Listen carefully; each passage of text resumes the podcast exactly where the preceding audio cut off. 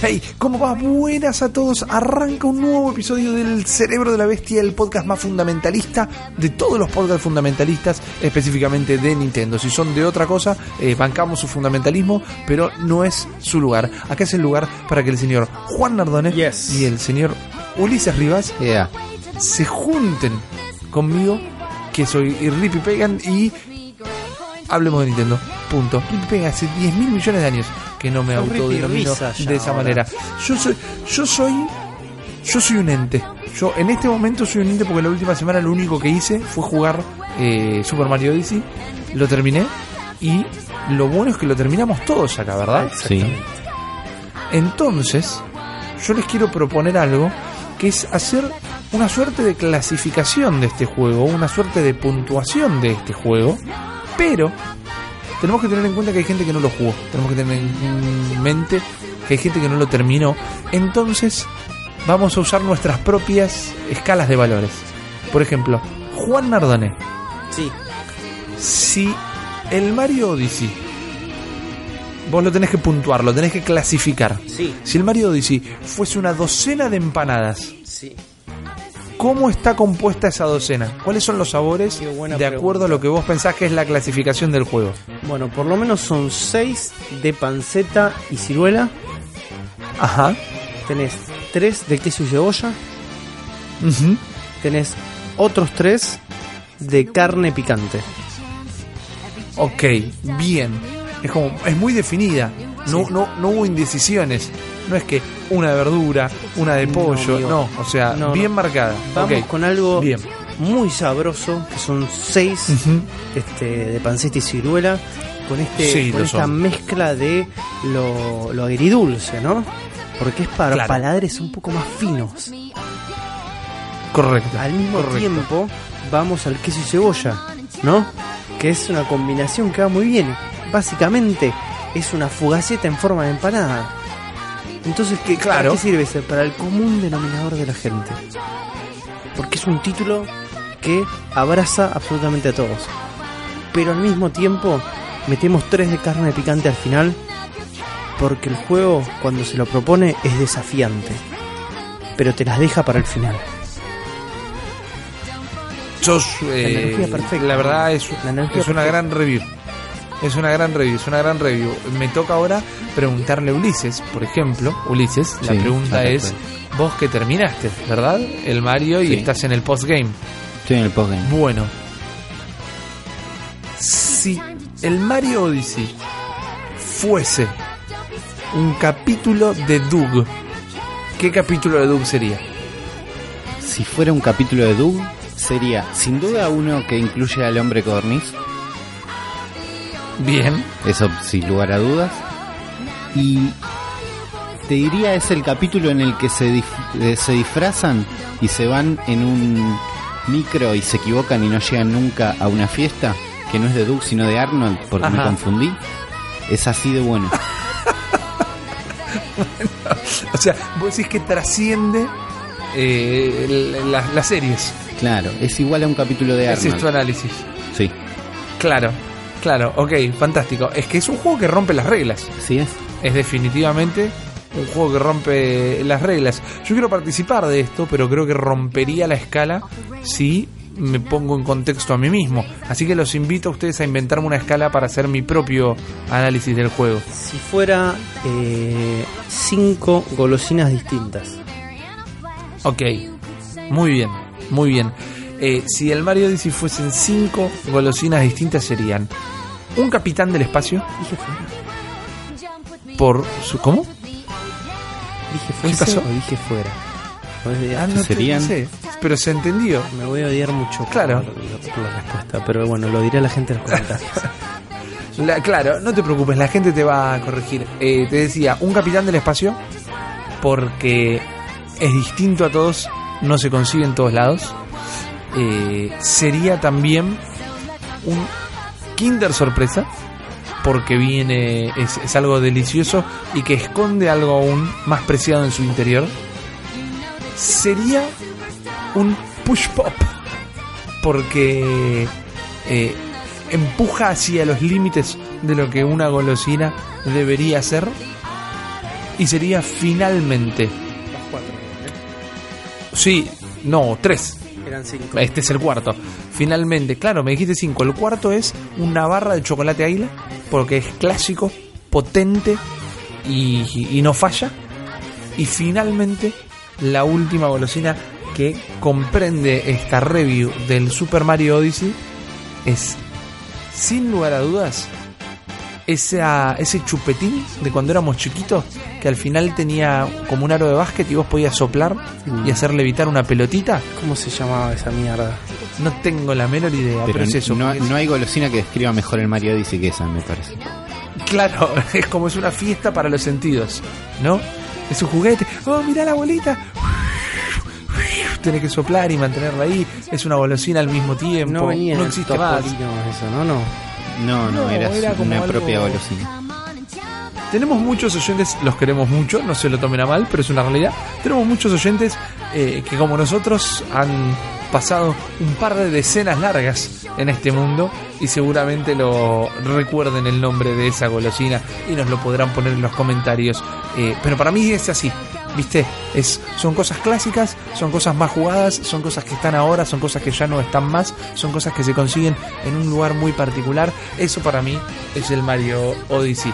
Pero por un lado no queremos arruinarle la experiencia a nadie y por el otro ni nosotros somos tan, tan ladres para hacer tres episodios de un mismo juego seguido.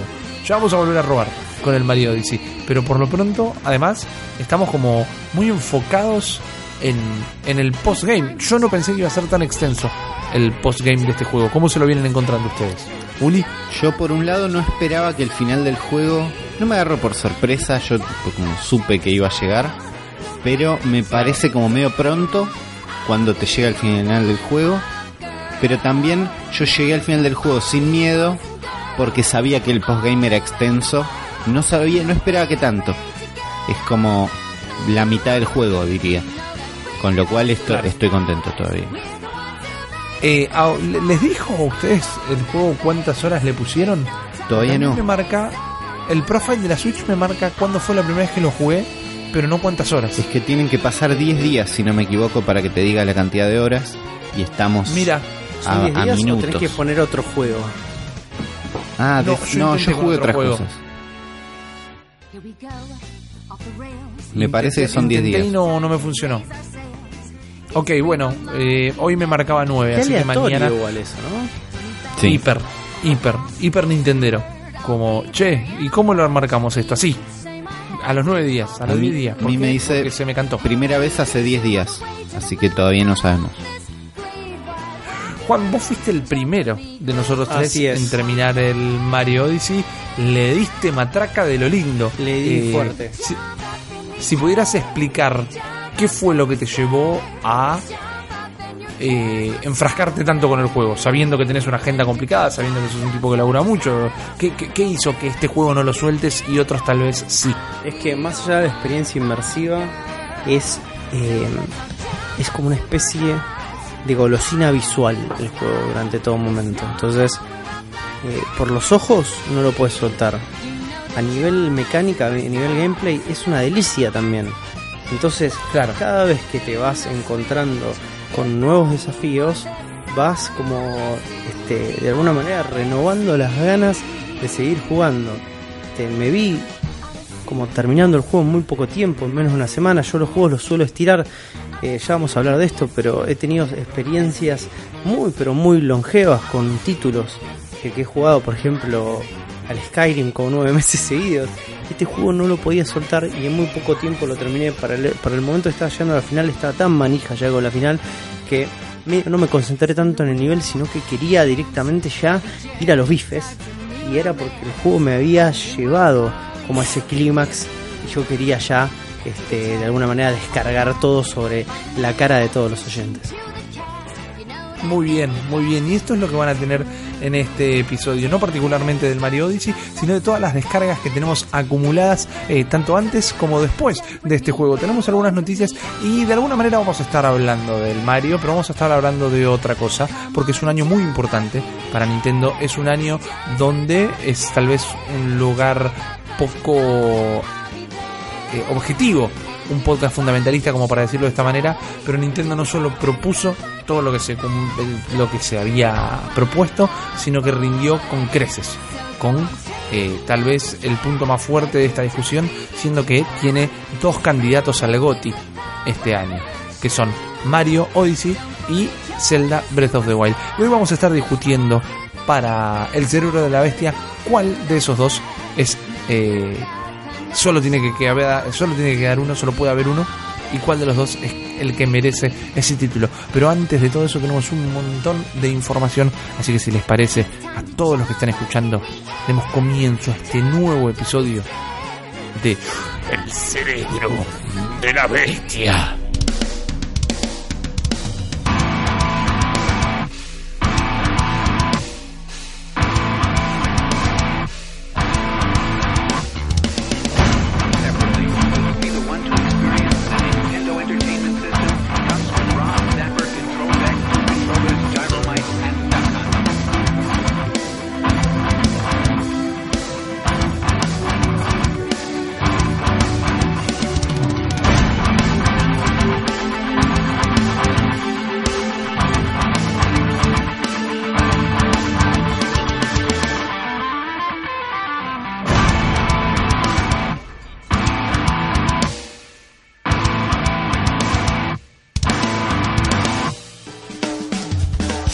Arrancamos entonces con todas las noticias que hay esta semana, que se fueron colando cosas bastante interesantes. Eh, es una semana de alguna manera un tanto tranquila, pero igual alguna direct habrá que la informará Sergio desde el multiverso. Tal vez hay eh, noticias que son muy en veremos, pero hay cosas bastante particulares de estas que nos gusta analizar e ir piqueteando hasta que las destrozamos y terminan siendo nuestras opiniones y nada que ver con la noticia original. Pero bueno, ustedes están acá porque les encanta escuchar todo eso. Por ejemplo, podemos partir de la base que este fin de semana fue la BlizzCon, este fin de semana pasado, el evento de Blizzard y se hablaron de varias cosas, se presentaron eh, un héroe nuevo de Overwatch, hay un nuevo, eh, un nuevo mapa en Overwatch, hay eh, Hanzo aparece en Heroes of the Storm, hay un montón de boludeces que no pasan por el lado Nintendo, por más copadas que estén. Eh, pero sí se mencionó a la Switch en algún momento, porque en una entrevista que se le hizo a Peter Wallen, que es el eh, director de diseño senior, el, capo de diseño del Hearthstone, y cuando le preguntaron si el juego iba a estar en Switch, él directamente, lisa y llanamente respondió, eh, mira, medio que no tengo idea si lo están laburando ahora o no, pero seguramente lo hagan. Y por más que hasta ahí se termina el reporte, además de un par de cositas que vamos a charlar ahora, si el capo de diseño de un juego, el encargado del diseño de todo un juego, te dice, no sé si lo están haciendo ahora o no, eh, dando a entender que existe la posibilidad de que una de las respuestas podría ser que sí lo estén haciendo. Y por otro lado, no lo descartaría, significa que esto es algo que ya se habló. Me entiendo, en una lectura básica de de estas pocas palabras que se dio. Después siguió hablando Wallen y dijo que la movida de pasar Hearthstone a tabletas y a teléfonos fue espectacular porque hizo que el juego sea mucho más accesible para muchísima gente y se sumó un montón de gente que no lo jugaba en las computadoras. Entonces tenés una consola, tenés un punto intermedio. No descartaría yo tampoco que si Hearthstone llega a la Switch, llegue a todas las consolas tal vez. No es un juego que no se pueda jugar con pad realmente, más allá de la comodidad del mouse, porque estamos hablando, si de casualidad es la primera vez que escuchan hablar de videojuegos y es la primera vez que escuchan a Hearthstone, es un juego de cartas tipo Magic, pero más simplificado, muy entretenido, a mí me gusta mucho y me parece que tenerlo en la Switch sería una gran movida. Hay un problema para el Hearthstone que no lo tienen las tabletas y las celulares, que es la conectividad a internet. Porque no podría jugar, al ser solo partidas en línea, no lo podría jugar cuando estás en la calle. Pero por otro lado, le puedes meter un modo historia, le podés meter partidas contra la máquina, hay vueltas que se le pueden dar, me parece. ¿No tiene un modo aventura ya directamente Hearthstone? Yo hace mucho, pero mucho no lo juego. ¿Tiene un modo aventura Hearthstone donde tenés como una mini campaña Sí, con la que jugás contra una CPU? se han ido agregando, nunca me termina de quedar claro, eh, porque hace mucho que no lo toco tampoco, si son temporales o si esas campañas quedan ad infinitum, pero existe eso, por eso se puede hacer un modo historia. Y mal que mal, hablando sin saber, como me caracteriza, eh, puedes hacer, si te pones a desarrollarlo, 100 niveles, ponele. Y te estoy diciendo una exageración, pero un tratamiento medio Candy Crush, onda, son partidas generadas al azar. No sé cómo funciona el motor de la inteligencia artificial de Hearthstone, pero podés hacerlo en modo historia. No es algo que no tendría sentido. Y yo te lo recontra jugaría, porque a mí es un juego que me gusta mucho. Eh, en celular a mí realmente se me hace bastante incómodo. Y acá, en el país donde vivimos, que es Argentina, las conectividades te chupan datos a lo loco. Entonces no es muy copado jugarlo en 4G, pero es algo que me, podía, me, me encantaría poder jugar on the go de una manera más cómoda. Y con la pantalla táctil de la Switch y la posibilidad de conectarme si me siento en un bar a tomar un café a la al, al wifi de ese bar, barra café o lo que sea, para mí ya funciona. Así que no sé cuándo. Nos avisó Reggie la semana pasada que se vienen muchos más juegos de los que pensamos y muchas más funcionalidades de la Switch que lo que pensamos. Si quieren escuchar el episodio 46 que hablamos del tema. Así que yo no lo descartaría como, como algo para 2018. Así se los digo. No sé si es un juego eh, de su devoción, pero para mí es algo que le haría bastante bien a la consola. Mira, me lo estoy bajando en el celular en este momento. Muy bien. La curiosidad para ver cómo se juega en celular. Digo, si se juega en un celular, obviamente tranquilamente se va a poder jugar en la Switch. Y de hecho la Switch tiene botones, así que, digo, ¿cuál, es, cuál va a ser el problema? Ninguno. O sea, debe ser muy fácil de adaptar, va a correr perfecto. Como decís vos, el único problema va a ser la conectividad. Pero ya si tenés un celular en el bolsillo, haces una red Wi-Fi. Y si te sobran datos, puedes jugar desde tu Switch. Intentar- no, del celular y listo. ¿Intentaron hacer eh, un, un tethering con, con la Switch? ¿Se puede?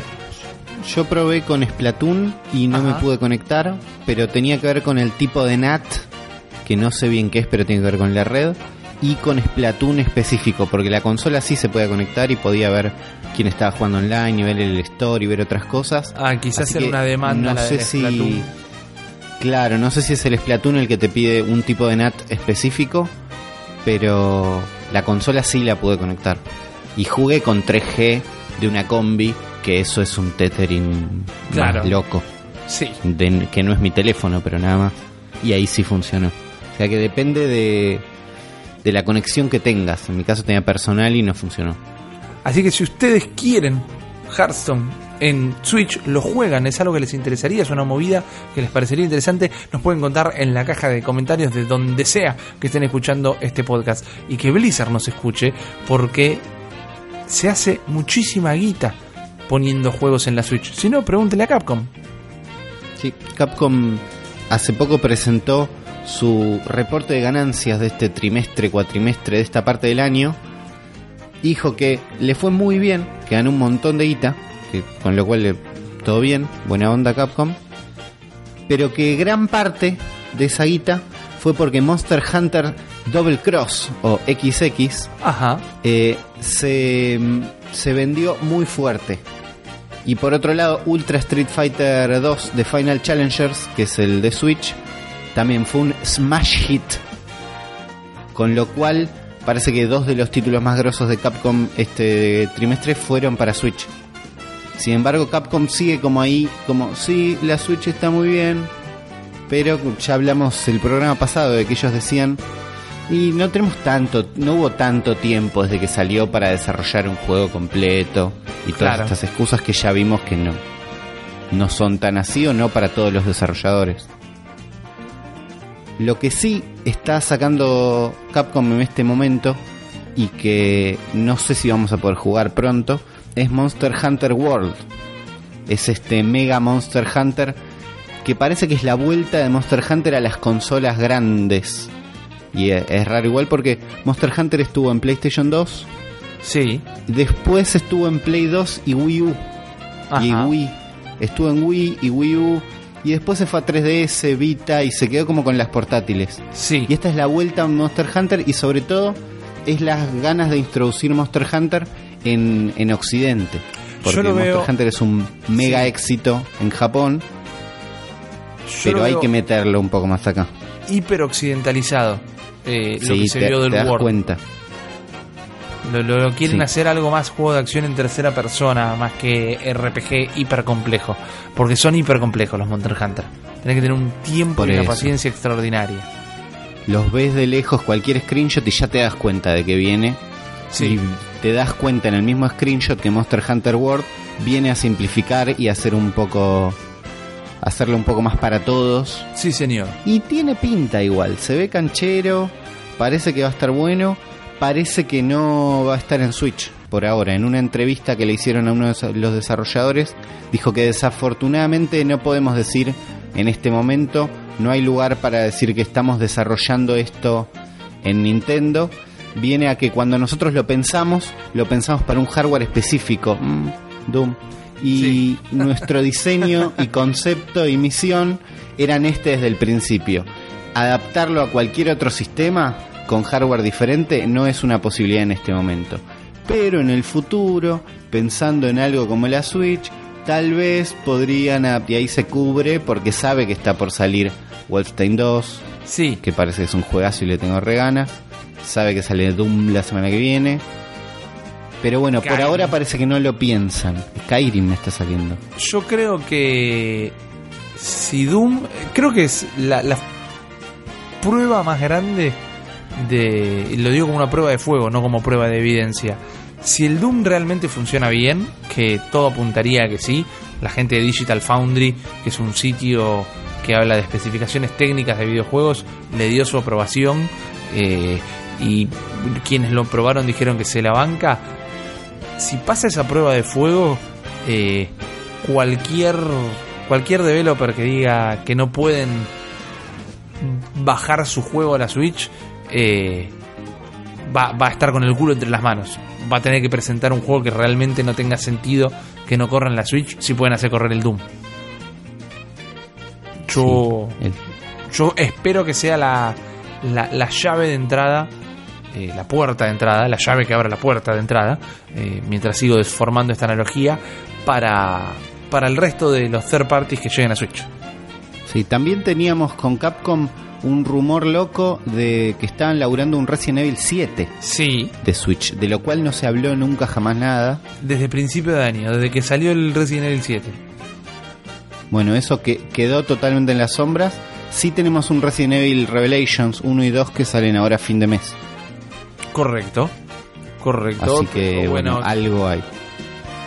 Esperemos, no nos queda otra que esperar. Yo creo que, una vez más, si pueden hacer el Doom, el Resident Evil 7, eh, posiblemente lo puedan hacer. Es algo que me encantaría probar. Me haría mucho miedo, no lo jugaría entero, pero me gustaría probarlo. Está en las manos de, de Capcom. Realmente no quedar como unos cagones. No nos olvidemos que también es una empresa que está haciendo mucho el juego de Konami. De bueno, sacamos los juegos que sabemos que venden nada más, como ser el PES, y no nos ponemos a desarrollar cosas nuevas, no nos calienta. Total, con esto juntamos mucha guita. Y ellos lo hacen con los Street Fighter y con el Monster Hunter, por ejemplo. Así que, y con los Resident Evil remasterizados. Yo creo que están tranquilos por el momento. Pero se vienen más lanzamientos para la Switch que ya están siendo confirmados. Así es, Rippy, vamos a estar repasando un poquito cuáles son los juegos que quedan de acá a fin de año y a principio del 2018. Venimos de un lanzamiento espectacular con el Mario Odyssey hace casi dos semanas, más o menos, para Ajá. que estén escuchando esto. Eh, pero esta misma semana, exactamente el día que van a estar escuchando esto, sale el Doom, muchachos, para Nintendo Switch. Qué bien. ¿Qué vamos a Qué ganas hacer? le tengo a ese juego. ¿Qué vamos a hacer, chicos? No, yo no tengo ni idea qué vamos a hacer. Pero la semana pasada también salió para la eh, consola Nintendo 3DS, que obviamente está teniendo un montón de sobrevida, más de lo que se esperaba. Salió el Kirby Battle Royale, que también tiene una pinta bastante copada. Y Sí. para eh, Nintendo Switch es el Sniper Clips Plus, que parece que es como una especie de versión definitiva del Sniper Clips. Vos, Rippy, lo tenés. Ahora te sacaron un Plus. ¿Qué Sí, onda? Es un juegazo. Eh, el Plus creo que agrega más niveles y agrega la posibilidad de jugar con el Pro Controller, eh, que, que antes no se podía. Y es un juego hiper sencillo, es un juego bastante rápido, eh, pero los desafíos están bien. Eh, la modalidad es que sea realmente cooperativo, que tengas que pensar con la otra persona. Para mí funciona re bien. Si no cayeron, yo no lo voy a comprar de nuevo, pero si no cayeron en la tentación del primer Sniper Eclipse, vayan por este de una, porque vale la En pena tenerlo. no solo nos rompe el culo también en la 3D, en la Switch, perdón, que va a salir el Rocket League el 14 y el 17 va a salir Yo se Skyrim. lo requiero. ¿Skyrim están para Skyrim de vuelta ustedes? Yo no, yo creo que no, o sea, ya lo tengo para PC y para PlayStation 3, no sé si estoy para tenerlo una vez más. No quiero caer en la trampa, Uli, pero soy muy fácil de caer en la trampa, porque Skyrim probablemente sea uno de mis juegos favoritos junto con el eh, Morrowind. Este, entonces es como que cada vez que escucho esos nombres caigo como un salame fuerte. Pero el Rocket League es un gran juego para la Switch, eh, para jugar cooperativo con amigos, cosa que no hacemos nosotros, porque tenemos el Splatoon y no lo jugamos cooperativo, y tenemos el Mario and Rabbids y nunca jugamos una partida cooperativa, así que no sé Lo que no tenemos es tiempo. Así que no sé si vamos a dedicarle demasiado tiempo tampoco al Rocket League, porque el mismo día que sale el Skyrim para Switch, para 3DS, sale el Pokémon Ultra Sun y Ultra Moon, No. chicos. Ahí No, vamos en- no. Jodidísimo. jodidísimo el mes de noviembre, muchachos. Todos los años me hacen lo mismo. Jodidísimo. Pero lo más jodido de todo, Uli, y vos te vas a volver loco acá. Porque para 3DS también, y creo que definitivamente vas a terminar optando por comprártela, Uli. Dios mío, todos los Vas a años. terminar comprártela. Porque el 24 del 11 sale el New Style Boutique 3. Ah, sí. El tres. Ya está. El New Style Boutique 3 Styling Star, Uli. A ver, no me atraparon con el 1 y con el 2, pero con el 3 no, puedo- no sé si puedo decir lo mismo. Para mí, Uli, vas a caer fuerte, ¿eh? ¿Qué crees que te diga? Vas a caer fuerte. Sí. Definitivamente creo que necesitabas el 3 en tu vida para directamente entrar de lleno a la franquicia de New Style Boutique. Y sí. Para diciembre, el primero de diciembre, si viene creo que Sí. este, este va a ser mi compra obligada del mes de diciembre, que es el Xenoblade Chronicles 2 para Nintendo Switch. Yes. Que voy a Yes. entrar como chancho a la batata. Ahí tenés otro RPG complicado de entrarle, ¿eh? de, de las primeras horas. ¿Viste cuando decís, no, bueno, sí, el juego no arranca hasta las primeras 5 horas? Bueno, eh, para mí el Xenoblade anterior no se entiende hasta la hora 40 más o menos. Y ahí dije, ah, ok, iba por acá. Y en un momento dije, uy, ya lo debo estar por terminar. Miré, era la hora 90 y no iba por el 50% del juego. Eh, es una experiencia muy linda, pero es hiper demandante. No, aparte es como, es una experiencia que te va a llevar horas y Oh. horas y horas y horas y una dedicación bastante, bastante comprometida para lo que son este juego, este tipo de RPGs. Así que, digo, si querés invertir en un juego que vas a jugar un rato largo y te gustan Sí. los RPGs, mandate de lleno. Mandate Este es el camino. Este título, este es el camino. Pero ya nos vamos directamente al 2018, chicos. Porque Feliz año nuevo. Ah, feliz año nuevo, felicitaciones. Este, eh, te felicito por el bebé, Uli. Este, Gracias. de nada. Eh, vamos a tener para Nintendo 3DS el Mario Party de Top 100, que básicamente es un Mario Party para 3DS. Nunca jugué los Mario Party, nunca me divirtieron demasiado. Es como no, no, no conecté, no conecté nunca y me parece que este lo voy a dejar pasar, obviamente. No sé qué ustedes, qué experiencia tendrán con los Mario Party, muchachos. No, nunca lo jugué tampoco. No, Me yo copa jugué que en, es- en- en Wii muy, muy, muy poquito. Y, eh, no entiendo cómo funciona igual un Mario Party en 3DS. Del Con minigames y conectándose ¿Dónde así como una red inalámbrica o algo por el estilo y todos compartiendo Con- el mismo juego. Con muchas consolas. Con muchas Claro. Para Exactamente. eh, en un momentos y ahora ya estamos en momentos totalmente sin descifrar en un calendario, vamos a tener tanto para 3DS como para Switch el Shovel Knight King of Cards, que es otra iteración de esta gran gran saga, hermosa saga, boludo, que es este el Shovel Knight que si no lo jugaron nunca, compren en su Switch, porque obviamente la Switch es la plataforma definitiva para jugar plataformeros. Así que háganlo. y Sí, aparte, Lo, lo estoy estirando para comprarlo en Switch ese hace un rato, lo terminé hace poco. Terminé la historia principal hace poquito en PlayStation 3 y me encantó. Me encantaría probarlo en Switch. En Switch tenés el modo cooperativo, que está bueno, y las expansiones. Estoy esperando no tener nada que jugar para comprarlo de uno. Claro. Vamos a tener un par de títulos más para 3DS durante 2018 que ya están siendo confirmados. Uno de ellos es el Sushi Striker, The Way of Sushido, que es un gran nombre, muchachos. No sé qué mierda va a ser este juego, pero es un renombre, boludo. Es The Way nombre. of Sushido es muy bueno. Le metemos el Radiant Historia eh, y el Strange Journey Redux, que no sé de qué. Es un Shin Megami Tensei, me parece, el Strange Journey Redux. Así que. eh, Tiene nombre de Shin Megami Tensei.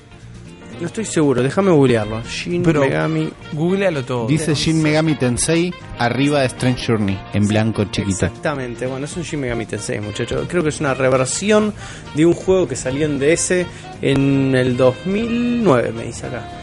Estoy totalmente desactualizado de estos Shin Megami Tensei. Estoy totalmente desactualizado de los personas. No estoy jugando nada de esos juegos. Así que, eh, bueno, sería una buena oportunidad para probarlo, a ver de qué se trata. Pero del otro lado de la cancha, al lado de la Switch, tenemos el Super Meat Forever confirmado para el 2018. El nombre, finalmente sabremos para ese año del Project Octopath Traveler. Yes. Y yo creo que la frutilla de este chart que estamos hablando hoy, de este tipo de infografía, es que para el 2018 dijeron, sí chicos, van a tener Wolfenstein 2 para Switch.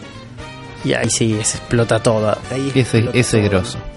Ese es grosso porque es un recontra triple A que está saliendo ahora, no es un triple A de hace un par de años. Ni siquiera el, el Doom, que es un juegazo, es del año pasado. Y ahora tenemos un... Este es como, lo siento como todavía más nuevo y más cerca. Y después del semi obsesivo compulsivo de hoy, me quedé manija. Mira, mira, Uli, Y le tengo muchas ganas Este a este juego, juego. es confirmado en enero del 2018, dos meses después del lanzamiento en casi todas las plataformas así de high-end gaming, ya es un golazo. Ya es un golazo. Tenés un juego sí. AAA de dos meses de lanzamiento en una consola que también es portátil. Anda a buscarla, anda a buscarla al arco. Se prende a fuego. No hay manera de pararlo. No tenés manera de pararlo. No tenés manera de pararlo, realmente. Eh, yo la verdad que me entusiasma un montón esos lanzamientos porque quiero saber qué viene atrás de eso. Porque es muy atípico para cualquier consola, no para PC tal vez, hasta cierto punto, pero es muy atípico para cualquier consola que haya tantos lanzamientos a lo largo de un año. Recordemos, es un triple A por mes prácticamente este año, con un par de meses que sufrieron ausencias, perdón. Eh, y también recordemos que por más que sean juegos viejos, juegos chiquitos, juegos independientes o juegos que mucho no parezca que calienten, eh, la eShop tuvo un récord histórico este año también, gracias a la Switch. Entonces hay muchísimo para jugar en la consola. Ya lo hablamos esto el último episodio, que se venga tanto, que haya tanto anunciado, confirmado, eh, me genera muchísima expectativa para lo que se va a venir también. Pero me parece que si los oídos no me están engañando, lo que se viene ahora es una aparición muy específica y para nada espontánea del señor Sergio González desde el multiverso informativo. Presente por contrato y feliz también por contrato, les vengo a traer las novedades de la Direct de Xenoblade 2, que en 15 minutos nos puso a tono sobre el esperadísimo RPG que va a salir en menos de un mes, en una Direct que arrancó con el trasfondo, con la enorme cantidad de personajes que va a haber en este juego, y con el anuncio de que va a recibir un parche del día 1, como nos tiene acostumbrado el gaming moderno, que va a llegar de forma gratuita y en este caso va a ser el soporte, el tan apreciado soporte de voces en japonés para un juego que va a estar en inglés, con voces en inglés, textos en inglés y ahora con voces en japonés como le gusta a la gente, a los fanáticos de los juegos japoneses. Más que nada la Direct, aparte de poner en contexto lo que pasa en la historia del juego, que hay un héroe que muere y una chica le da la mitad de su vida para salvarlo y aparecen unos titanes y un sinfín de cosas, Además de todo eso, Nintendo desplegó el mapa del soporte a largo plazo, en donde van a incluirse nuevos contenidos descargables que van a estar contenidos también en un pase de temporada, el famoso Season Pass de 30 dólares, que va a dar acceso a una nueva historia que recién llegará en otoño de 2018, primavera para los argentinos, más quests para el juego principal, que eso va a llegar antes, en enero, nuevas espadas raras para agregarle a la party, porque en este juego se recolectan unos unas joyas que se transforman en espadas que tienen una personalidad que sirven para diferentes cosas es realmente complejísimo y me imagino que va a ser un juego que para los que les gustan los RPG les va a durar no sé si 2018 y 2019 también porque va a ser larguísimo, tiene pinta de que va a ser enorme. También se van a ir agregando ítems de soporte para la aventura, mejorando y balanceando la, experiencia, porque evidentemente los desarrolladores para esta consola tienen la obligación de dar un servicio a largo plazo y mantener contentos a todos los jugadores, al igual que lo hace Nintendo. Ya se puede comprar el Season Pass que trae todas esas cosas, pero todo el contenido descargable que mencioné no se puede comprar de forma individual. Creo que en Zelda Breath of the Wild es exactamente lo mismo, o sea, es un solo contenido descargable de 30 dólares, pero como se va desplegando de manera progresiva, les metieron el nombre de Season Pass. Xenoblade Chronicles sale el 1 de diciembre, pero a partir del 9 de noviembre, que sería ayer, si no me fallan los cálculos, porque hoy es 8, eh, a partir del 9 de noviembre ya para los que todos los que tienen el Zelda Breath of the Wild pueden descargar una skin de Xenoblade Chronicles porque Nintendo es así, es una maravilla y está muy linda la skin. Es un es un Link muy picante, muy robusto parece con esta skin al, estilo del Xenoblade. Pero quizás lo más interesante de todo es el anuncio de el Pro Controller edición Xenoblade Chronicles 2 que trae la X marcada en el medio con las dos puntas medias bordó, que mucho no me gusta, va a salir junto con el juego, y también una edición especial del juego en formato físico que viene con una caja metálica, un libro de arte de 220 páginas y un compilado en CD de música del juego que va a estar disponible por 100 dólares, que la verdad que para los que son fanáticos de este tipo de cosas, sobre todo porque no trae una estatuilla, un muñeco que la verdad que no sirve demasiado, sino que trae un libro de arte muy extenso, la verdad que 100 dólares vale la pena porque tenés el jueguito, tenés el cartuchito, tenés el CD para escuchar la música en un dispositivo de antaño y el librito que te queda para toda la vida. La verdad que para los fanáticos de los RPG ya va a haber una gran insignia en la Nintendo Switch, quizás un vende consolas para los jugadores de RPG japoneses, porque este juego va a ser enorme, va a ser gigante, tiene 200.000 personajes y hasta que Square Enix no se amigue con Nintendo y meta un Final Fantasy hecho y derecho, esto es lo que hay para sacar el hermoso gordito rolero que todos llevamos dentro. Continuamos con este hermoso show.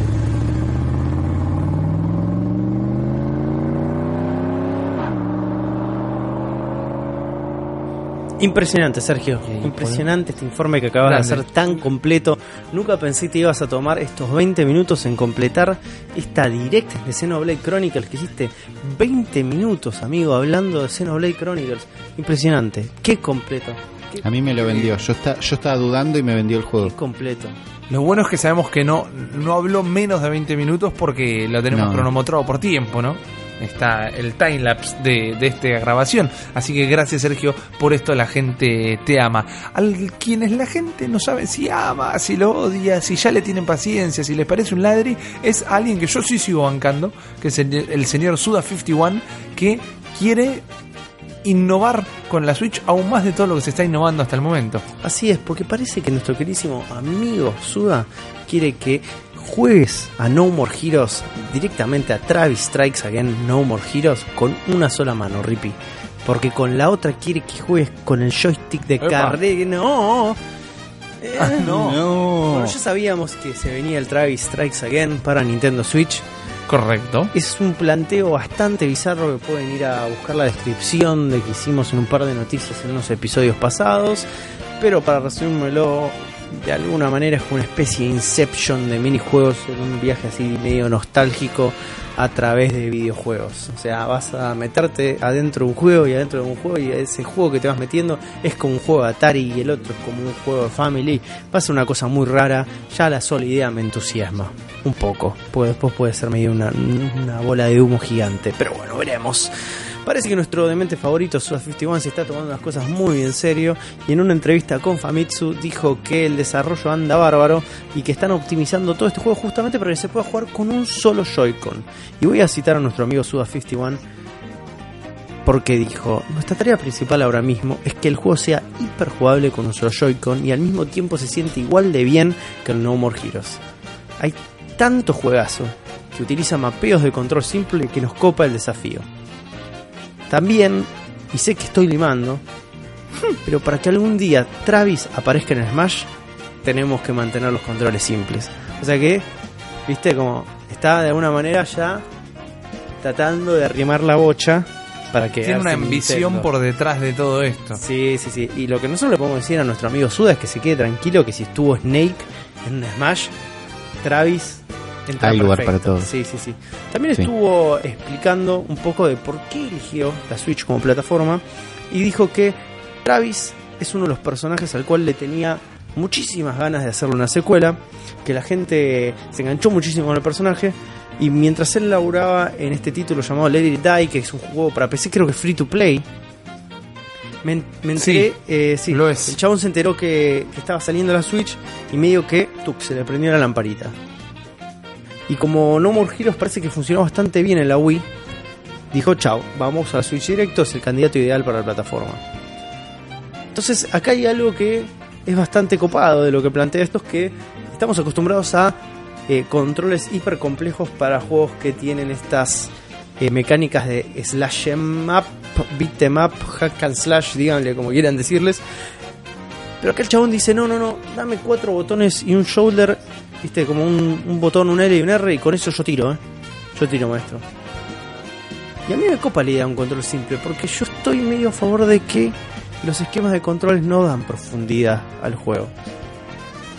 Entonces, viste, como que la complejidad va a pasar por otro lado y eso puede llegar a ser bastante copado. Y viendo las capacidades después del Mario Odyssey que tiene la Switch como para incorporar miles, miles de mecánicas distintas, pero con controles hiper simples, digo, esto puede llegar a funcionar. Esto puede llegar a funcionar. Todo depende justamente de la creatividad y de la ejecución de estos muchachos. Tenemos un muy buen antecedente de que con eh, simpleza se pueden hacer cosas bastante profundas y bastante amplias y bastante distintas. Así que vamos a ver, Sí, vamos a ver definitivamente. qué, qué propone este juego. Está muy en pañales todavía, así que veremos. Me copa, pero confío en él. Me gusta la ambición de poner el personaje en el Smash. Me gusta que quiera hacer los controles cómodos, concentrados, inteligentes. Porque el, Mario mismo, sin ir mucho más lejos, eh, tiene controles bastante simples. Te cuesta terminar de agarrarle la mano al control por un lado.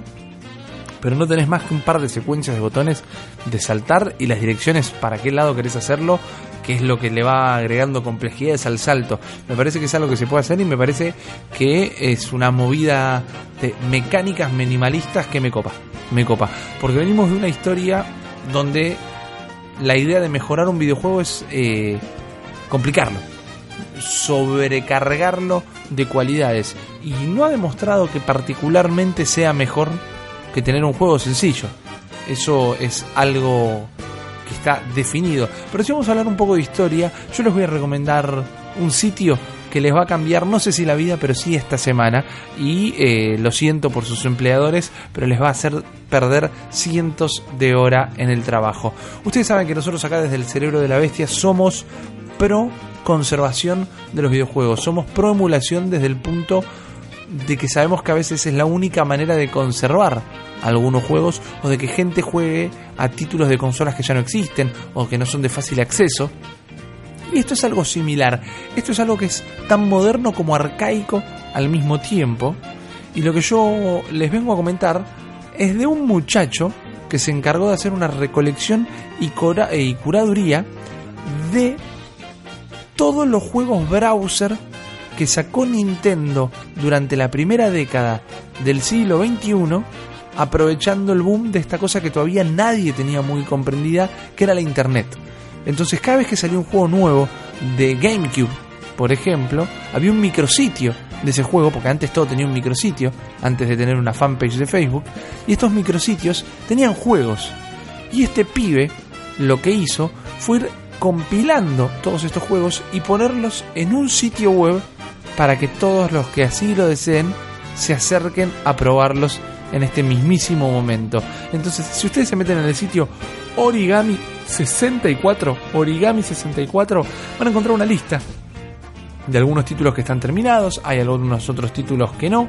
Eh, van a necesitar poder utilizar Flash para poder probar estos juegos, que muchos browsers actuales medio que no le dan más pelota a Flash, pero tienen de todo.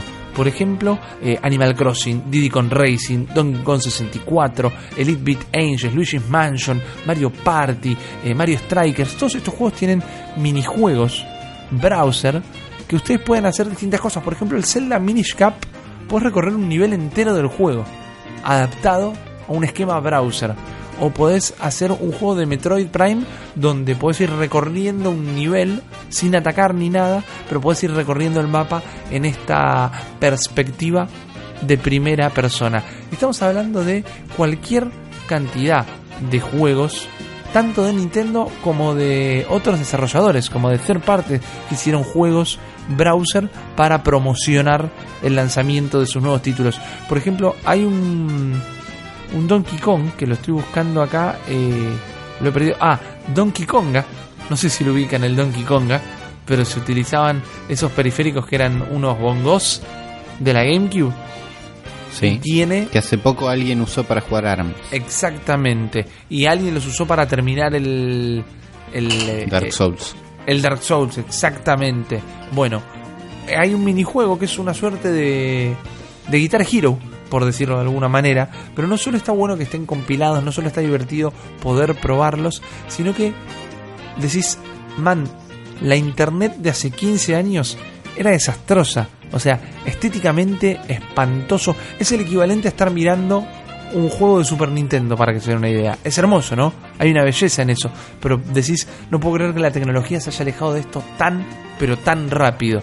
Es eh, atrapante desde lo bueno que está y desde lo medio choto que está. Pero es increíble la cantidad de juegos que pueden probar. Yo ahí les pasé el link a ustedes, recuerden es origami64.net, el sitio, pruébenlo en el laburo, se van a quedar horas y horas jugando. Tenés el Mario Slam Basketball, eh, tenés el My Sim Agents, Super 4, Super Mario 64 DS, hay un montón de cosas. Fíjense los que están completos, fíjense los que pueden ir jugando, pero hay un montón de cositas para que vayan probando. Y son juegos, y es un poco de historia de Nintendo también, es historia moderna de Nintendo. Inclusive ahora que no lo tenía preparado esto, pero lo estoy diciendo en voz alta y va a quedar grabado, porque al fin y al cabo esto es una grabación, vamos, voy a investigar un poquito más de esto para ver si puedo llegar al detrás de cómo fue ir desarrollando estas cositas para Internet. Porque ya Internet y Nintendo son cosas que no funcionan muy bien juntas y que exista esta bizarreada, este pequeño museo de origami 64, la verdad que me recontra copó y no se los quería dejar de recomendar. Eso sí, no nos hacemos cargo de eh, lo que les puedan llegar a decir ustedes en el trabajo. Pero échenle una miradita porque ya está el sitio. Es medio retro de por sí y tiene un montón de información porque funciona también medio como una wikia de lo que eran estos juegos browser de Super Nintendo. Así que ahí lo tienen. La verdad que es algo muy interesante. Pero interesante que vamos a empezar a debatir ahora. Porque solo puede haber uno. Super Mario Odyssey Zelda, The Legend of Zelda, Breath of the Wild, son los dos juegos del año y hoy, de este episodio, vamos a sacar el único y campeón definitivo que se va a llevar este galardón a casa. Es muy difícil elegir un juego del año cuando los contendientes son tan, pero tan grandes. Con el mayor respeto a, todas las columnas del gaming que se hayan acercado a escuchar este episodio el día de hoy, yo entiendo que Horizon Zero Dawn seguramente esté clasificado. Eh, tal vez el Cuphead se, se gane por, por cariño y por, por hype una clasificación al juego del año. Eh, Me parece que la contienda real está entre Mario y Zelda. Y hay varios argumentos para cada lado, es lo que vamos a estar debatiendo. Pero si me preguntan a mí, si me preguntan a mí, hablando mal y pronto, es el Super Mario Odyssey. El juego del año absoluto, el GOTI, por excelencia, porque me da la impresión que innova más en su propio género de lo que el Zelda innova en el suyo. Me parece que Mario ha hecho más por modernizar, sacudir la fórmula y darnos un juego que no se parece a ningún Mario anterior de lo que Zelda hizo lo propio para su franquicia. Inmediatamente me imagino que eh, el primer contraargumento puede ser, ¿me está cargando? Nabo, eh, este Zelda cambió todo. Este Zelda eh, hace mil cosas distintas, pero hace cosas distintas al Zelda, no a otros videojuegos. Sin embargo, me parece que Mario es muy novedoso dentro de los plataformeros, dentro de los Marios, dentro de Nintendo y dentro de los videojuegos en general. Entonces, partiendo de la base, utilizando esto como eh, simplemente para agitar un poco las aguas, ese sería uno de mis argumentos porque para mí el GOTI definitivo de este año es el Mario. Nardone, ¿cómo la ves vos? ¿Cuál es tu impresión? ¿Cuál es el Qué tuyo? difícil, ¿no? Porque mm, Es muy difícil. es como los dos, a pesar de que sean dos grandes juegos y todos vamos a decir lo mismo, y que son dos juegazos, y mirá, la copa está en la casa, todo lo que podamos decir, todo se reduce justamente a experiencias muy personales de cada uno para este tipo de momento de decisión. Porque, obviamente, todas estas, estas apreciaciones son subjetivas, Ajá. pero podemos hacer ciertos este, observaciones lo más objetivo posibles. Vos dijiste en un momento, es un Mario que no se parece a ningún Mario. Y eso no está tan en lo correcto. Es un Mario que se parece a muchos otros Marios. Es un Mario que toma un montón de aprendizajes de otros Marios. Y que ese aprendizaje y de esas referencias opera de alguna manera. No, porque sí, este Mario es muy parecido a un Mario 64. Este Mario es muy parecido a un Mario Galaxy. Es muy parecido incluso a un Mario Sunshine. que tenga elementos estamos- de... No, no, no, pero para, para. ¿Es parecido o no es parecido? ¿Hereda o no hereda? parecido. Sí, tiene. Una Ahora, cosa es heredar y otra Pero- cosa es parecerse yo no te interrumpí, Mariano Risa. Déjame terminar mi Bueno, no hagas preguntas hipotéticas que tengan respuesta. Hago entonces. preguntas hipotéticas porque son para la audiencia, no para vos. ¿Ok? ¿Ok? Bueno, la Prosigue. cosa es la siguiente. La cosa es la siguiente, o sea, sí hereda, sí toma como aprendizaje muchas cosas, pero al mismo tiempo propone un montón de cosas nuevas. Cosas que no vimos en ningún otro lado. O por ahí sí las vimos en ningún otro lado. ¿Entendés? Si vos me preguntás este, en dónde vimos mecánicas muy similares a lo que pasa en este Mario Odyssey, principalmente con la mecánica esta de poseer a los bichitos, lo vimos en otro juego que se llama Clive Barker's Jericho. ¿Se acuerdan del Clive Barker Jericho? Donde vos tenías 5, 6, 7 personajes que ibas poseyendo y cada uno tenía una habilidad especial que te permitía hacer distintas cosas durante el juego. ¿Lo jugaron alguna vez el Jericho? No, no. No, no, sé suena para es. nada. Creo que era Jericho, a ver si. Sí, era Jericho, sí. Era que ibas poseyendo como. Eras como un grupo de marines, una cosa por el estilo, que se iba al infierno. Y en el infierno vos eras como el general de estos marines, te morías. Y la habilidad especial tuya era que eras un fantasma, ibas poseyendo a distintos especialistas de tu escuadrón que tenían habilidades distintas que te permitían, es como sortear distintos tipos de desafíos. Entonces decís, ah, bueno, pero no es tan innovador en lo Pero nunca nadie lo hizo con este tipo de ejecución. Nunca nadie lo hizo con este nivel de calidad. Y nunca nadie lo hizo con este nivel de ambición tampoco. Digo, si vamos a los papeles, estamos en el posmodernismo, está todo inventado. El problema es qué hacemos con eso. Este Mario Odyssey es una de las grandes, o probablemente una de las más grandes obras posmodernas y es un videojuego. es, es- es realmente una locura. Y yo creo que ahí es donde te doy la, la segunda, Rippy, porque lo que genera este Mario no lo hace tan bien el Zelda. El Zelda, eh, mi experiencia con el Zelda fue una experiencia sin igual, boludo. Me obsesioné. No creo que me haya obsesionado tanto con este Mario como me obsesioné con ese Zelda. No fui a la final hasta que no había completado todos los putos shrines que había en el mapa. La claridad de conceptos que tenía el Zelda, a diferencia de todos sus contemporáneos como el Horizon Zero Dawn o los eh, Assassin's Creed o todos esos, es incomparable. Es básicamente el mismo juego con las mismas mecánicas open world, pero con una claridad de concepto jamás vista. La profundidad que logra el Zelda con muy pocos elementos no lo logra ningún otro juego. Un Watch Dogs te invade el mapa de iconitos, ni siquiera el mapa, la interfaz del juego de iconitos para que vos sepas lo que tenés que hacer. Y el Zelda no tiene nada de eso.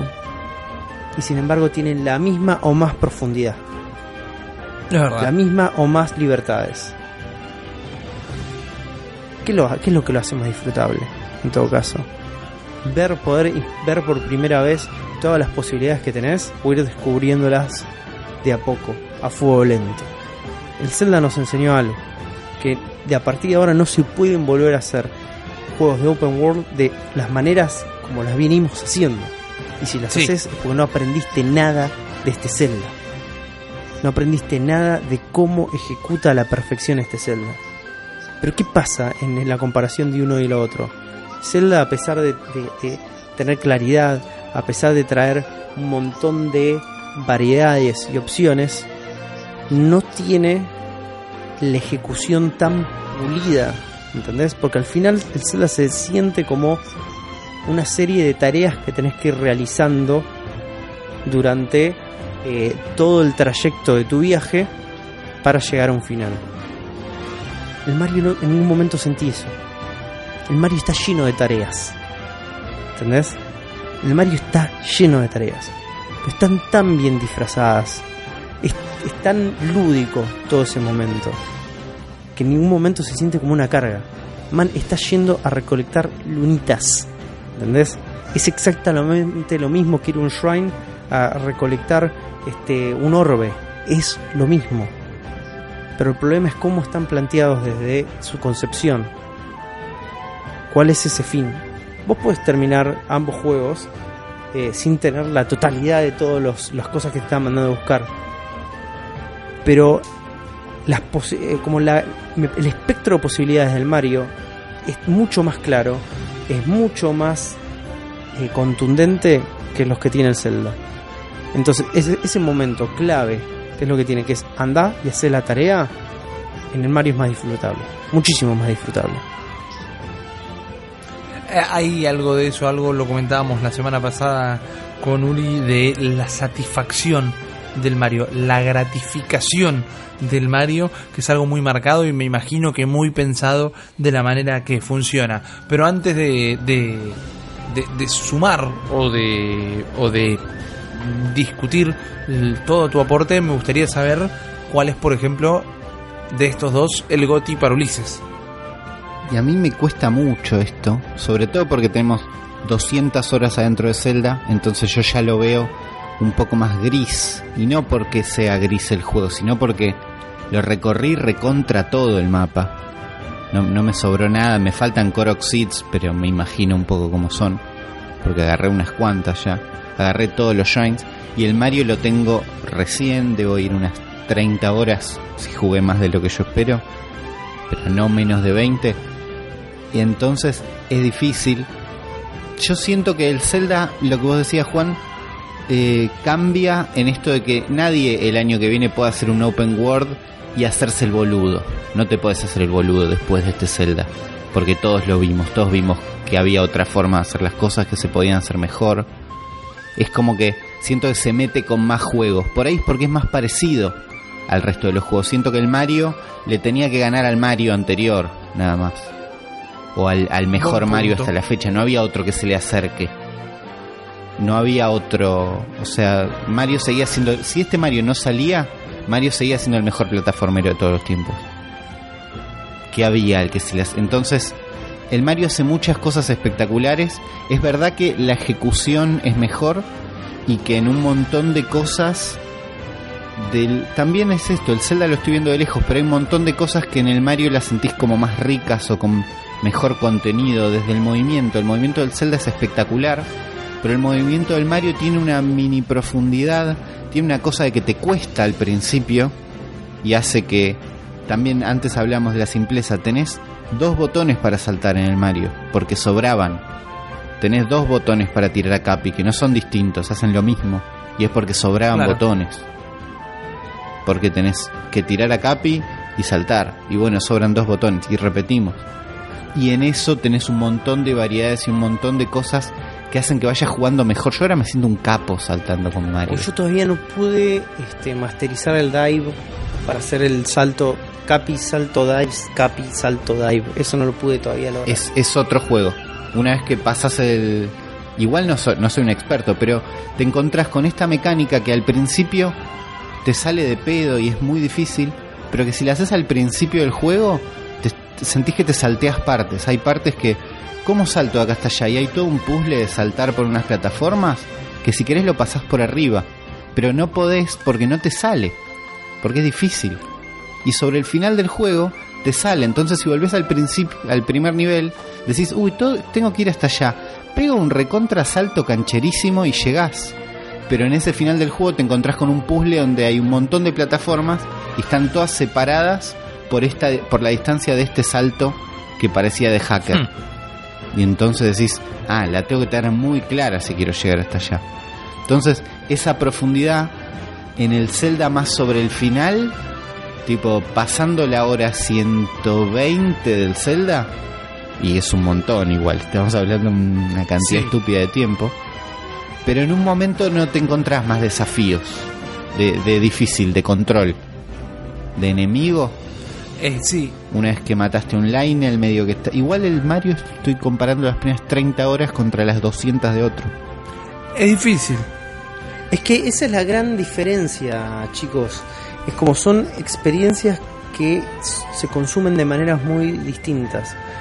Una es una experiencia, es un viaje lento que tenés que ir disfrutando paso a paso y el otro es un es una montaña rusa, ¿se entiende? Sí, Sí. claro que yo entiendo. Está todo concentradísimo. Totalmente, totalmente distintas. A mí me parece que el factor fundamental para poder comparar el uno, al- uno al otro es la presentación de cómo, de cómo suceden las cosas. No solamente un tema de la experiencia en sí misma, sino cómo se presentan. Y si bien la presentación de, del Zelda es espectacular, la del Mario tiene una fuerza y tiene una contundencia que es inigualable. Es inigualable. Y lo que me pasa también es como yendo a, a cuestiones más específicas de estructuras como narrativas, de alguna manera, el Zelda para el final medio que se pincha un toque, ¿no? Sí. ¿No sintieron como que, ok, fue como toda esta aventura espectacular, brillante, le dediqué tanto tiempo, estoy, estoy de alguna manera tan compenetrado con todo lo que pasa cuando llego al final te encontrás de que, claro, le dediqué 200 horas, tendría que haber ido a la hora 50 en realidad a este momento para que tenga mucho Sí. más peso. Desacelera un montón al final. montón. Si, si le metiste como mucho. eh, mucho completar antes de ir a la batalla final. Es que ese, es mi, ese fue mi gran problema con el Zelda, es que le puso un compromiso tan grande al juego que para el momento cuando llegué al final fue como que, ok, se, se- me bajó un poco mis expectativas porque estaba esperando algo mucho más espectacular, algo mucho más brutal y cuando llegué a ese momento era un puto amo. En ese momento tenía 25.000 corazones, llegué ahí Y sí. y se, liqui- se Claro. liquidó una final que en teoría debería ser hiper épica de una manera muy sencilla porque mi manera de consumir el juego fue muy lenta, muy dedicada y obsesiva. Con el Mario te da pie para ser obsesivo, pero al mismo tiempo como el planteo de la presentación es tan diferente, cuando llegas a la final llegas con el mismo ímpetu con el que empezaste, por más de que hayas pasado 200 horas buscando lunitas. Entonces, la final, lo que sucede en la final de Mario, es parte de esta montaña rusa que no afloja hasta el final. y no afloja hasta el final. Y el final es una locura. así. Y lo- el problema es que el Mario justamente va dando grandes golpes emocionales durante todo el juego con una consistencia que es un golpe sucio tras otro, pero son muy efectivos. Son muy efectivos. Sí. Sí. Me gusta que lo hayas dicho. Para mí, Super Mario Odyssey juega sucio muchas veces. Juega sucio muchas veces. No solo apela a un valor nostálgico, porque lo hace, y lo hace muy bien, pero a veces lo hace con cierta malicia. Porque tenés momentos que decís, ah, la recontra entendieron. Esto lo que es es una celebración a todo lo que es Super Mario, ¿no? Y por momentos decís, ah, esto lo están haciendo para meterme calculadamente un dedo en el upite emocional. Esto me están generando a mí, me están provocando a mí reacciones de cosas que toda la vida estuviste buscando. Hay un ejemplo que no es perfecto, pero lo voy a utilizar como puente a otro ejemplo, que es esto de las monedas y corazones, generalmente no lunas, pero las cosas escondidas en lugares que solo hubieras llegado haciendo saltos hiper hackers, que es la manera de los desarrolladores de decir, nosotros sabemos que ustedes van a jugar a romper el juego, entonces les damos recompensas por romper el juego.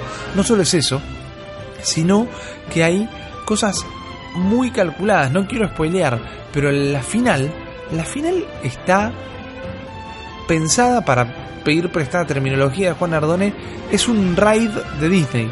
Es una montaña rusa, pero más allá de una montaña rusa, es, es, es un paseo emocional. Porque te lleva por una pelea de jefe clásico de plataformero 3D, te lleva a recorrer un poco la, la historia de Mario, te lleva a ponerte en un lugar que siempre te hubiera gustado ponerte en algún Mario y nunca lo hiciste antes, lo maneja con, una po- con un poco de, de epicidad a lo, a, lo película de aventura directamente, hay todo un desarrollo de esos últimos momentos del juego que aún siendo simples porque Mario es un juego comple- Mario Odyssey es un juego complejo pero no por eso fácil o mejor dicho es un juego fácil pero no por eso menos complejo eso es lo que intenté decir directamente eh, que está todo muy empatado realmente la final del Super Mario Odyssey miren miren esta polémica eh atajen esta polémica la final del Mario Odyssey A ver, es tan fácil como la del Zelda y sin embargo es infinitas veces más satisfactoria. Porque la final del Zelda es una papa, realmente, sobre todo si Sí. llegas con todo con todo Con encima. todos los. Exactamente. sí. Y la final del Mario no es particularmente complicada. Es más, es una muy leve evolución de un encuentro que ya tenés en otro momento del juego. Eh, y sin embargo, el payoff, el resultado, lo que vos sacás, es muchísimo mayor a la del Zelda. Porque Eso lo terminás medio como jadeando. Lo terminás medio como Indiana Jones metiendo la mano por abajo de la puerta que se cierra para recuperar el sombrero. Y cuando terminaste el Zelda decís, uh, ¿era esto? Nada más. No, no va a tener otra instancia la final. Estoy hablando específicamente del jefe final, ¿verdad? Eh, y entonces, eso para mí también lo diferencia y genera una, una mayor amplitud del Mario como juego del año. Porque como estábamos diciendo, me parece que encontró algo muy actual, que es la búsqueda del público actual, no importa la edad, ¿eh? no estoy hablando de los millennials, estoy hablando de vos y yo, y Uli y Juan y todos, vivimos en la era de la inmediatez. Vivimos en la era de que si algo tarda 30 segundos, ya nos arruinó la atención, nos quitó todo el interés. Y bien Juan marcaba que el Zelda es un viaje y que la experiencia está en el viaje. La experiencia del Zelda es que algo te tome un montón de tiempo hacerlo. Y es re disfrutable que así sea. Pero a veces en el Mario conseguir dos lunas te puede. que están en lugares distintos, aún separados si querés, te puede llevar 30 segundos. Y es como una acumulación de endorfina constante. Es una recompensa hiper inmediata que te mantiene todo el tiempo en una suerte de, de subidón.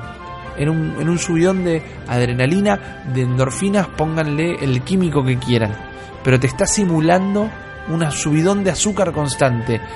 Y eso es muy fácil que se te descontrole. Es muy fácil que no le puedas dar rumbo a manejar a alguien que está hiperexcitado. Y sin embargo, te hiperexcitan y te conducen. Y me parece que hay muy pocos juegos que pueden lograr eso. Y por más que sea la experiencia completamente opuesta al Zelda, me parece que termina siendo un poquito más gratificante. Yo creo que igual lo que define todo esto es. Hay uno de los dos juegos que tiene una canción cantada y es espectacular. Así que, no, no espero que vaya, boludo. Ahí es verdad, ahí es verdad. Bueno, pero no un poco de la esencia del juego también. Es como el Zelda nos dice: Te doy algo clásico, te doy algo tan. Te doy algo sagrado, no clásico.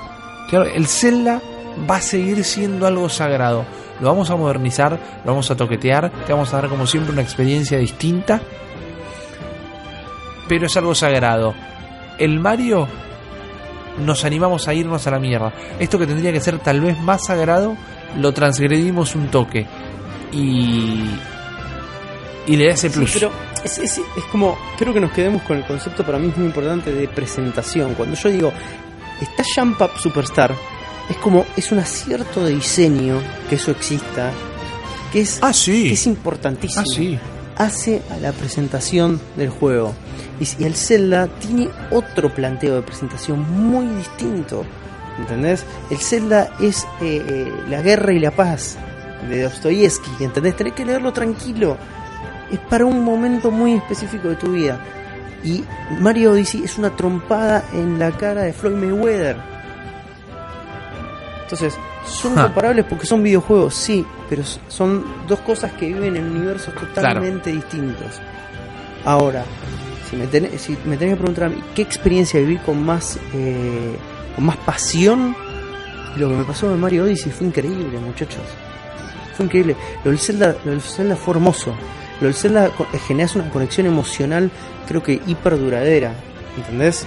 Como, mismo no solo con lo que pasa con los personajes, con el mundo, vos conectás. Son, es, pero es un tipo de vínculo totalmente distinto. Y lo que hace el Mario es, eh, flaco, a partir de ahora yo soy tu mejor amigo. Necesitas un trasplante de riñón, yo te lo doy, ¿entendés? Eso es el Mario Odyssey. Es, es- es increíble lo que plantea. Todo lo que plantea Mario Odyssey lo ejecuta a la perfección.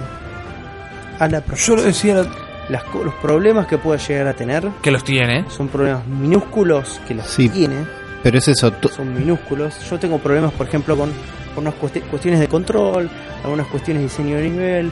Son minúsculos, son minúsculos. Cuestiones de dificultad. Y sabes qué? Los que tienen problemas de dificultad, sigan jugando el juego. Porque la dificultad está, la tenés que ir a buscar. Claro. Está ahí. Porque es un juego re inclusivo. Sí, Y esa es otra gran diferencia con el Zelda. El Zelda no es un juego inclusivo. No, para nada. Es bastante hardcore. por más, por más, por más, no sé si es hardcore la palabra, pero por más de que eh, es un juego con una profundidad que parte de premisas y de controles y de cosas muy simples como es el Zelda, que en esa simpleza es donde está su magia, porque vos no puedes creer todas las cosas que podés hacer en ese juego con controles tan simples, ¿no? Este juego es mucho más simple aún, mucho más contundente, y sin embargo, como no, no, no, puedes, no lo puedes creer, no puedes creer hacia dónde va, no puedes creer lo que plantea. Es que es una realidad que es un juego simple en su planteo. Es no, encontraron la manera de es como la división del átomo. Super Mario Odyssey es la, la división del átomo, ¿no? El concepto del Mario es una partícula ínfima y aún manteniéndolo simple pudieron partirlo, pudieron transformarlo en otra cosa y sale todo esto de adentro con, con toda, si me permiten, la poesía barata, ¿no? Pero digo, no es que la modificaron muchísimo la celda, la celda, perdón, no es que modificaron muchísimo la fórmula que ya conocemos. Es básicamente la misma. Encontraron, para mí, encontraron mecánicas aliadas que funcionan muy bien. Encontraron, bueno, el Mario ya es esto. Y pongámosles cosas alrededor. No es necesariamente eh, algo que atraviesa el Mario Odyssey lo que lo modifica. Es como capas. Son adiciones en capas directamente. Y vos lo podés jugar en capas. Porque lo podés jugar hiper simplista.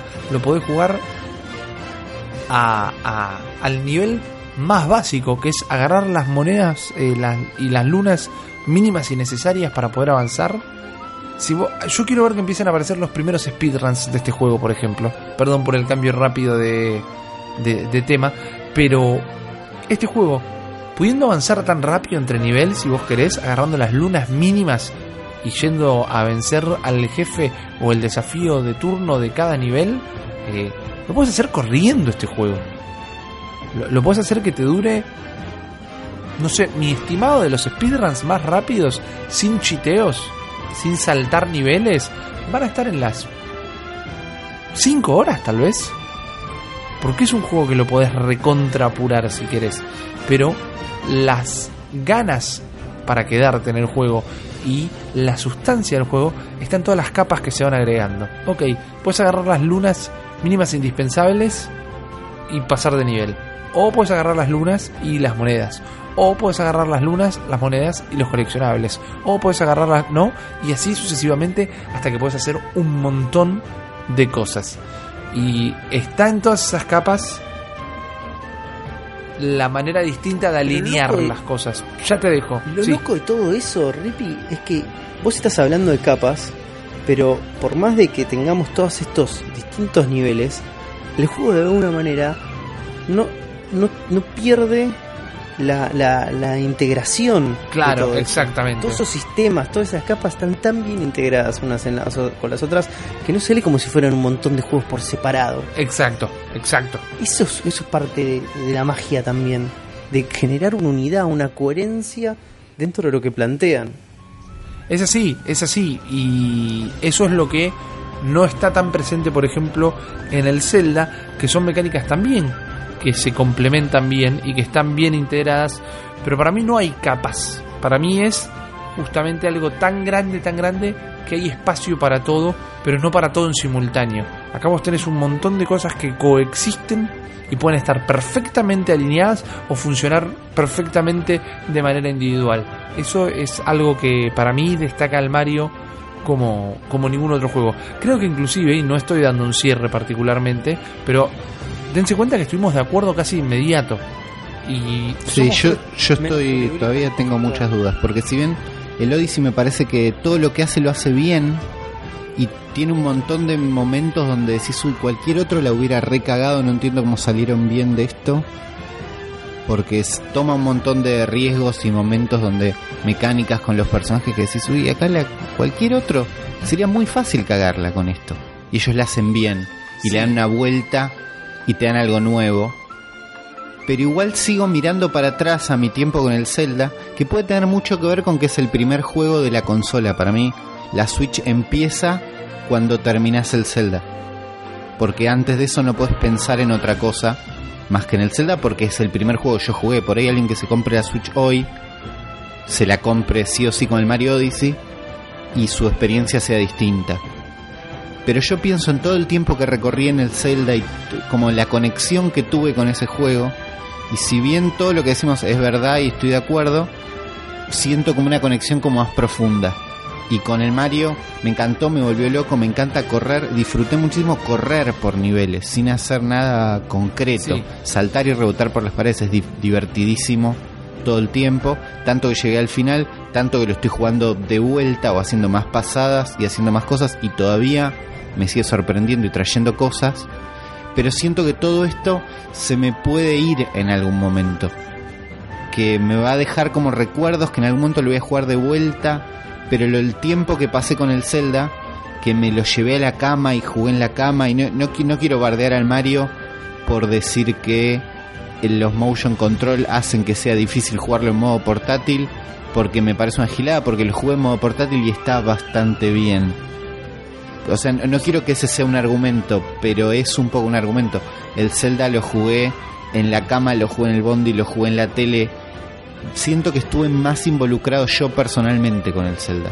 Que me tocó como más adentro. Y que el Mario, si bien hace todo mejor y el Zelda hay cosas en las que se equivoca o hay cosas que, eh, no sé, pienso en la mecánica de que las armas se rompan, que está buenísima porque tiene una función que es que vos cambies de arma todo el tiempo y está buena y le da una... fun- También resulta molesta en algún punto.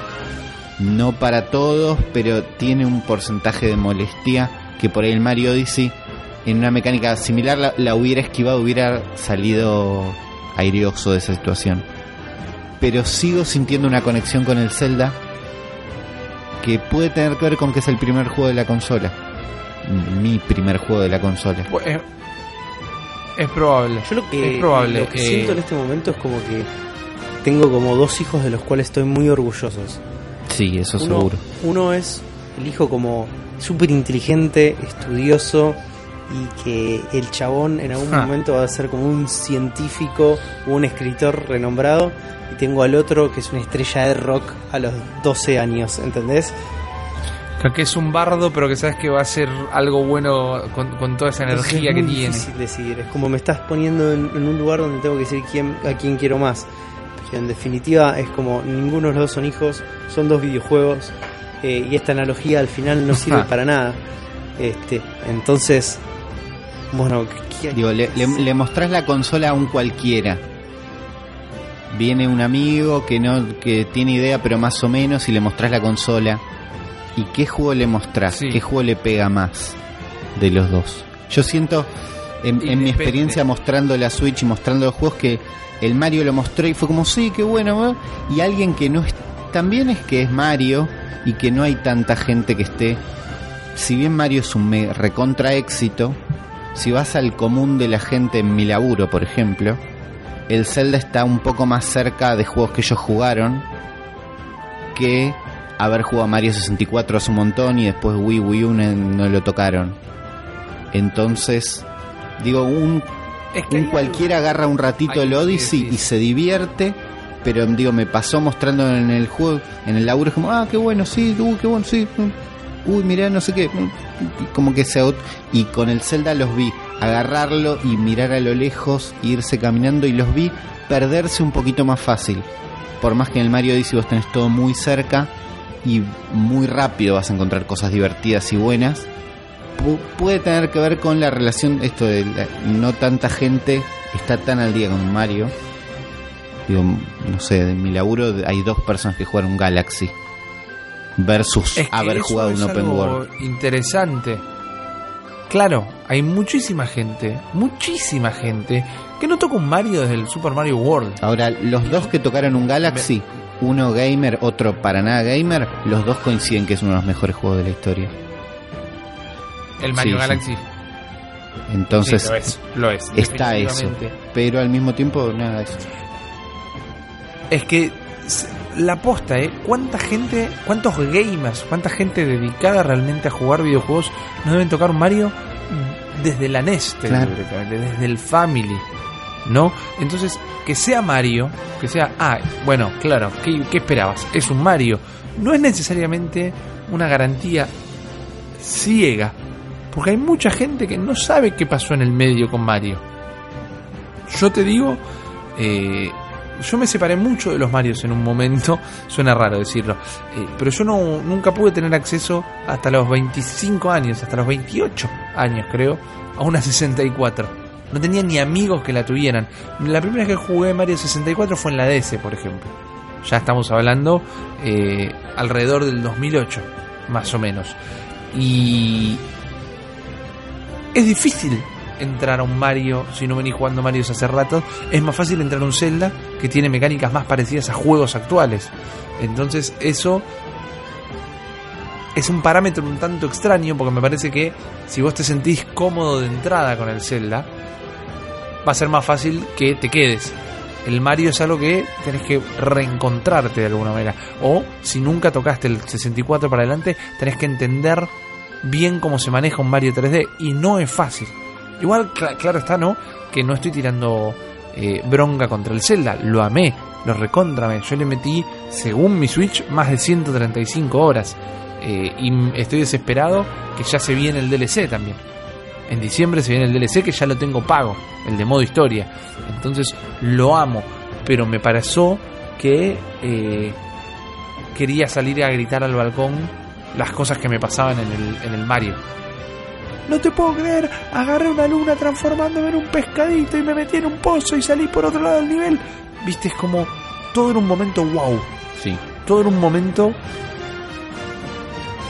de sorpresa. Y no tenía esos niveles de sorpresas, los tuve a lo largo de la vida, ¿no? No estoy queriendo ser extremista, pero los tuve tal vez con un poquito con el Zelda, un poquito con el eh, el Phantom Pain, los tuve un poquito antes tal vez con el Shadows of the Colossus, en algún momento con alguno de los Batman, pero con el paso del tiempo cada vez son menos los juegos que tienen el factor wow para mí. Porque el Doom va a estar buenísimo. Yo lo jugué un poco en Play 4 el Doom, el día que salió, y no mucho más. Dije, esto está buenísimo. Es un FPS distinto a otros. Es muy divertido. Es un first person shooter. Y punto. No, no va muchísimo más allá.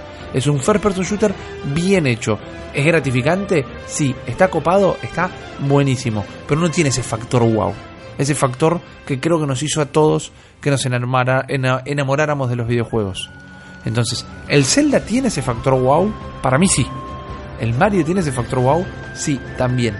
Sin embargo, por este tema de eh, el recurso de estar todo el tiempo en una montaña rusa de mecánicas, en una montaña rusa emocional, estar todo el tiempo siendo recompensado y estar todo el tiempo redescubriendo el juego, el género y el personaje, me parece que es lo que le termina de conceder el GOTI definitivo al Mario. Y creo que esa es mi sentencia. Yo voy a seguir con. Para mí, el Gotti es el Zelda. Para mí, el Mario está buenísimo, Bien, es espectacular.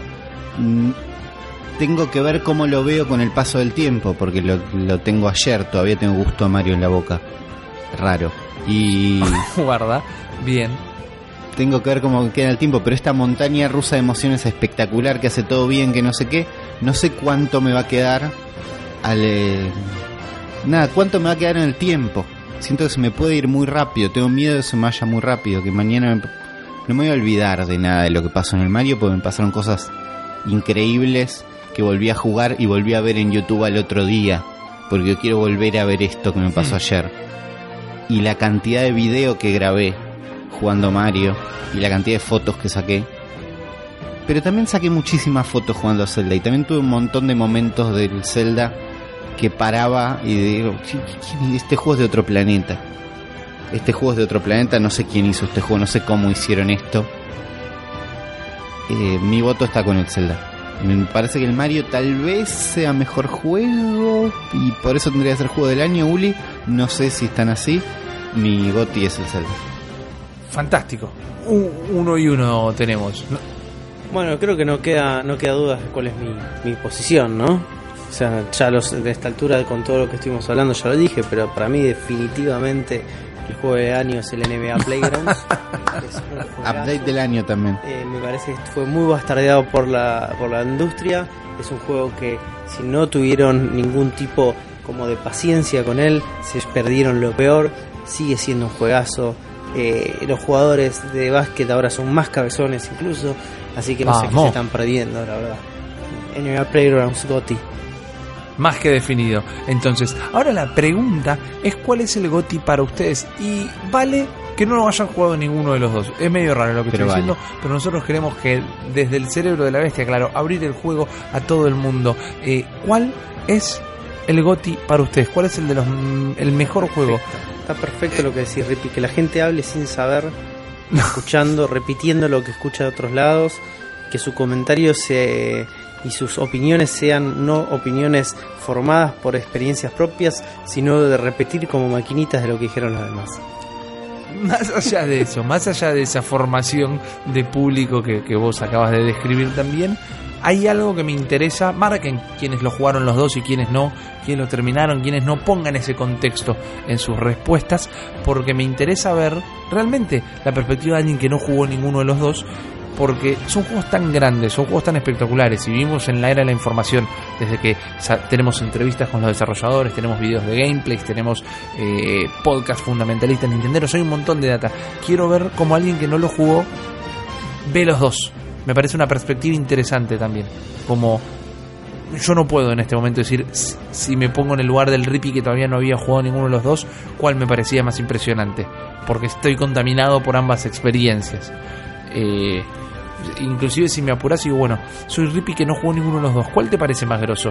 Y creo que te respondo el Zelda pero lo jugué los dos, así que no puedo decirlo. Y por ese lado me interesa, me interesa la, opinión de ustedes y siempre nos interesa todo lo que dicen, chicos. Por eso saben que nos pueden escribir a arroba la bestia pod, eh, no solo el mejor handle de toda la red del pajarito, sino donde nos pueden meter los mensajes cortitos y al pie. También tenemos un mail que es cerebro de la bestia podcast eh, arroba gmail.com Creo, puede ser que esa no sea la dirección del mail, la tengo acá anotada y no la estoy leyendo. Eh, cerebro la bestia pod, nada más, cerebro la bestia pod arroba gmail.com y nos pueden dejar mensajes en YouTube, en Malditos Nerds, en iBox, una clasificación de iTunes y en todas las plataformas que descarguen este podcast que se está terminando en este momento, no sin antes con la despedida del señor Juan Ardón. Muchas gracias, gente. Espero que les haya gustado este programa y nos estábamos viendo la próxima y el señor Ulises Rivas que se despide de esta manera. Otra vez, gracias por escuchar todo este programa, gracias por bancarnos a hablar del Mario y del Zelda, aunque tal vez no hayan jugado el Mario y el Zelda, o aunque tal vez los hayan jugado y ya estén aburridos de que hablemos del Mario, es un juego increíble y es muy divertido. Y gracias por estar ahí, déjenos los comentarios y cuéntenos cuál les gusta más, cuál les gusta menos y todo eso. Es lo que estamos esperando de ustedes. Mi nombre en este momento sí es Rippy Risa. Terminé de obtener mi identidad al final de este episodio. Y les recuerdo, como un favor, como un pedido, como algo que realmente me copa. Si quieren dejar el dedito para abajo en el video, o tanto como el dedito para arriba, háganlo. Pero cuéntenos por qué, para que podamos seguir mejorando todos nuestros contenidos. Y desde ya, denle al subscribe, papurris, mamuchis. Denle al subscribe porque queremos seguir siendo cada vez la familia más grande de Nintendo de la Argentina. Nos estamos yendo, ya tienen todos nuestros datos, ya saben lo que hacer. No me queda más que decir que este ha sido un gran y nuevo episodio de El cerebro de la bestia.